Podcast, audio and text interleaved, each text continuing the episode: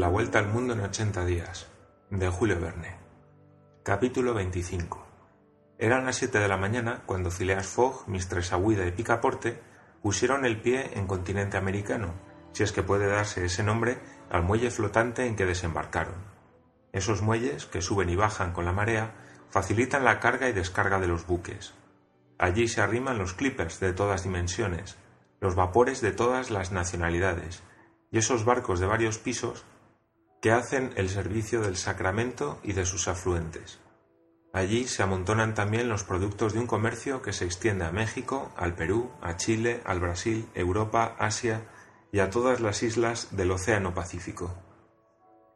Picaporte, en su alegría de tocar por fin tierra americana, creyó que debía desembarcar dando un salto mortal del mejor estilo, pero al dar en el suelo, que era de tablas carcomidas, por poco lo atravesó. Desconcertado, el modo en que se había apeado, dio un grito formidable que hizo volar una bandada de cuervos marinos y pelícanos, huéspedes habituales de los muelles movedizos.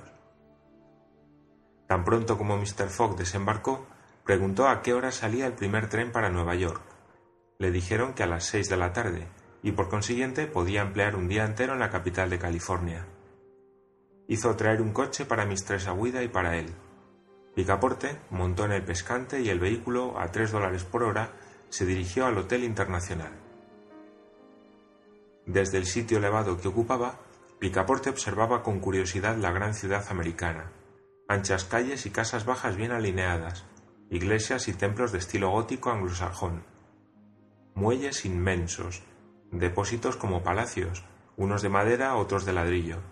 En las calles, muchos coches ómnibus, tranvías, y las aceras atestadas no sólo de americanos y europeos, sino de chinos e indianos, con que componer una población de doscientos mil habitantes.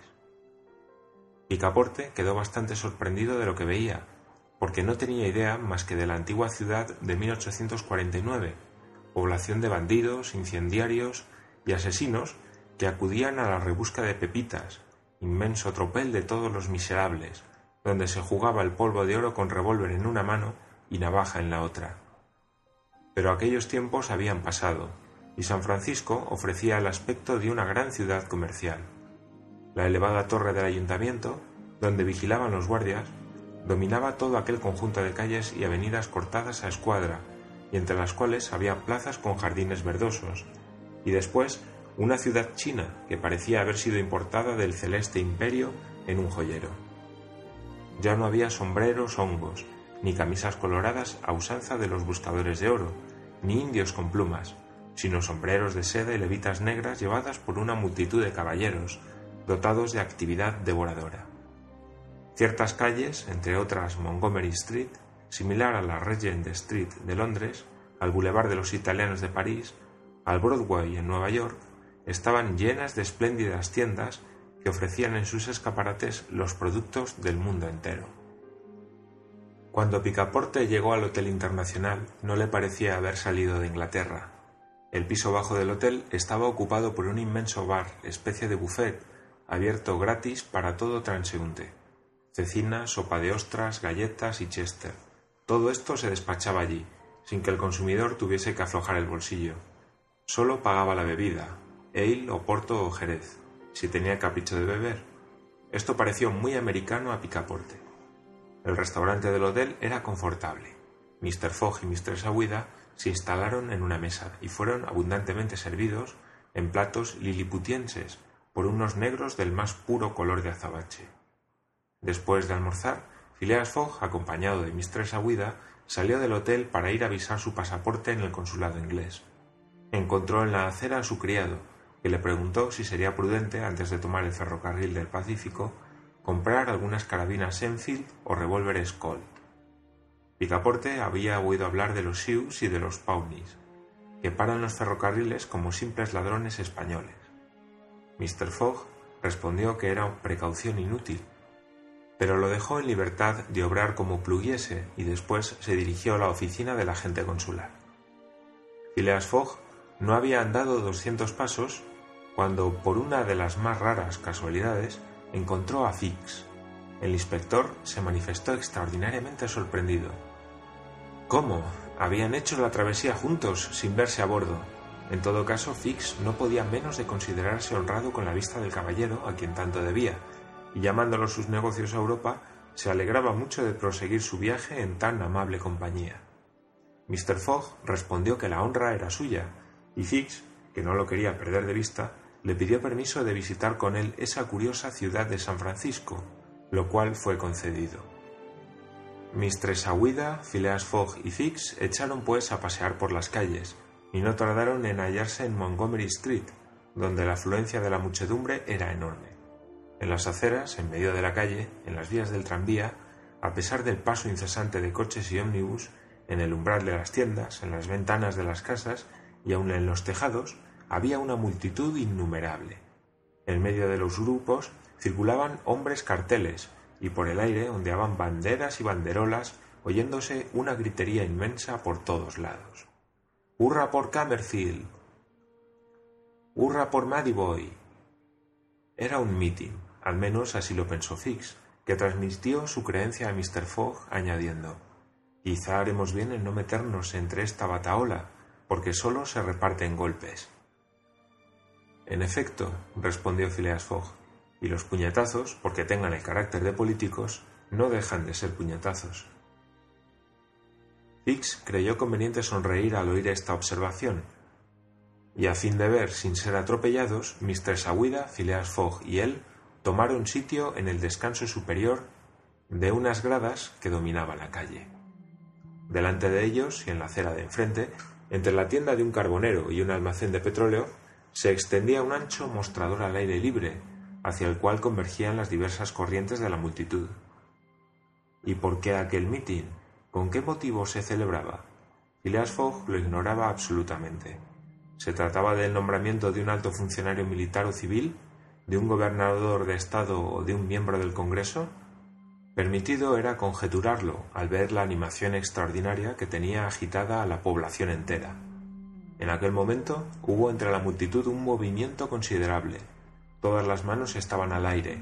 Algunas de ellas, sólidamente cerradas, se elevaban y bajaban, al parecer, entre vociferaciones, maneras enérgicas, sin duda de formular un voto. Aquella masa de gente estaba agitada por remolinos que semejaban las olas del mar. Las banderas oscilaban, desaparecían un momento y reaparecían hechas jirones. Las ondulaciones de la marejada se propagaban hasta la escalera, mientras que todas las cabezas cabrilleaban en la superficie como la mar movida súbitamente por un chubasco. El número de sombreros bajaba a la vista, y casi todos parecían haber perdido su natural normal. Esto es evidentemente un mitin, dijo Fix, y la cuestión que lo ha provocado debe ser palpitante. No me extrañaría que se tratase nuevamente de la cuestión de la Alabama, aunque está resuelta. Tal vez, repitió sencillamente Mr. Fogg. En todo caso, repuso Fix, hay dos campeones en la liza, el honorable Camerfield y el honorable Madiboy. Mistress Aouida, asida del brazo de Phileas Fogg, miraba con sorpresa aquella escena tumultuosa y Fix iba a preguntar a uno de sus vecinos la razón de aquella efervescencia popular, cuando se pronunció un movimiento más decidido. Redoblaron los vítores sazonados con injurias. Los mástiles de las banderas se transformaron en armas ofensivas. Ya no había manos, sino puños en todas partes. Desde lo alto de los coches detenidos y de los ómnibus interceptados en su marcha, se repartían sendos porrazos. Todo servía de proyectil. Botas y zapatos describían por el aire largas trayectorias, y hasta pareció que algunos revólveres mezclaban con las vociferaciones sus detonaciones nacionales.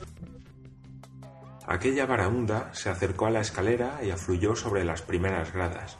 Uno de los partidarios era evidentemente rechazado sin que los simples espectadores pudieran reconocer si la ventaja estaba de parte de Boy o de Camerfield.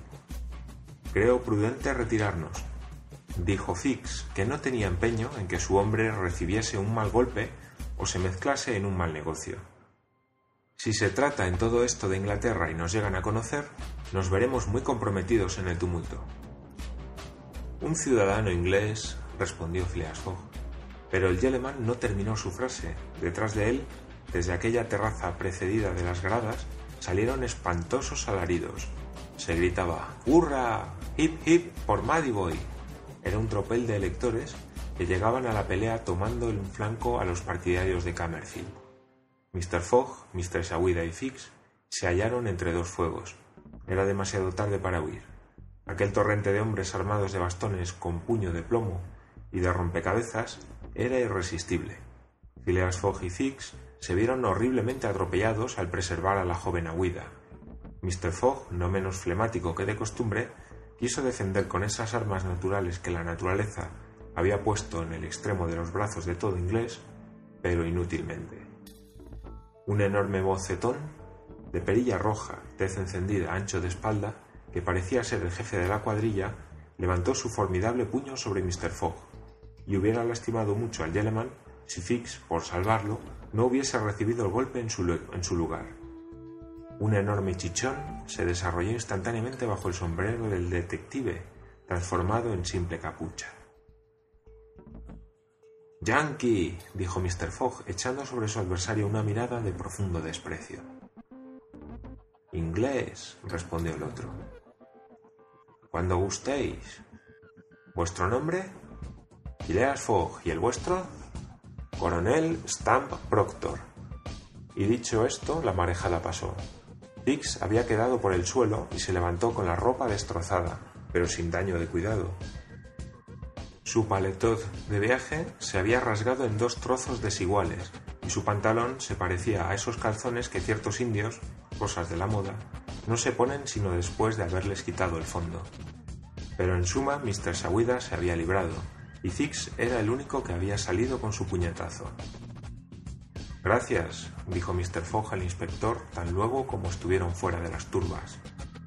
No hay de qué, respondió Fix. Pero venid. ¿A dónde? A una sastrería. En efecto, esta visita era oportuna.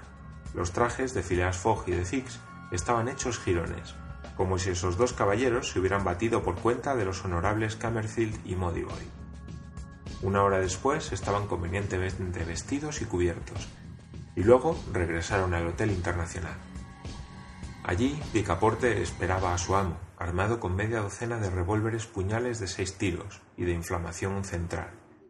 Cuando vio a Fix, su frente se oscureció, pero Mistress Aguida le hizo una relación de lo acaecido, y Picaporte se tranquilizó. A todas luces, Fix no era ya enemigo, sino aliado, y cumplía su palabra. Terminada la comida, trajeron un coche para conducir los viajeros y el equipaje a la estación. Al montar, Mr. Fogg dijo a Fix, ¿No habéis vuelto a ver a ese coronel Proctor? No, respondió Fix. Volveré a América para buscarlo, dijo con frialdad Phileas Fogg. No sería conveniente que un ciudadano inglés se dejase tratar de esta suerte. El inspector sonrió y no respondió pero como se ve, Mr. Fogg pertenecía a esa raza de ingleses que, si no toleran el duelo en su país, se baten en el extranjero cuando se trata de defender su honra. A las seis menos cuarto, los viajeros llegaron a la estación donde estaba el tren dispuesto a marchar. En el momento en que Mr. Fogg iba a entrar en el vagón, se dirigió a un empleado diciéndole Amigo mío, ¿no ha habido algunos disturbios hoy en San Francisco? Era un mitin, caballero, respondió el empleado. Sin embargo, he creído observar alguna animación en las calles.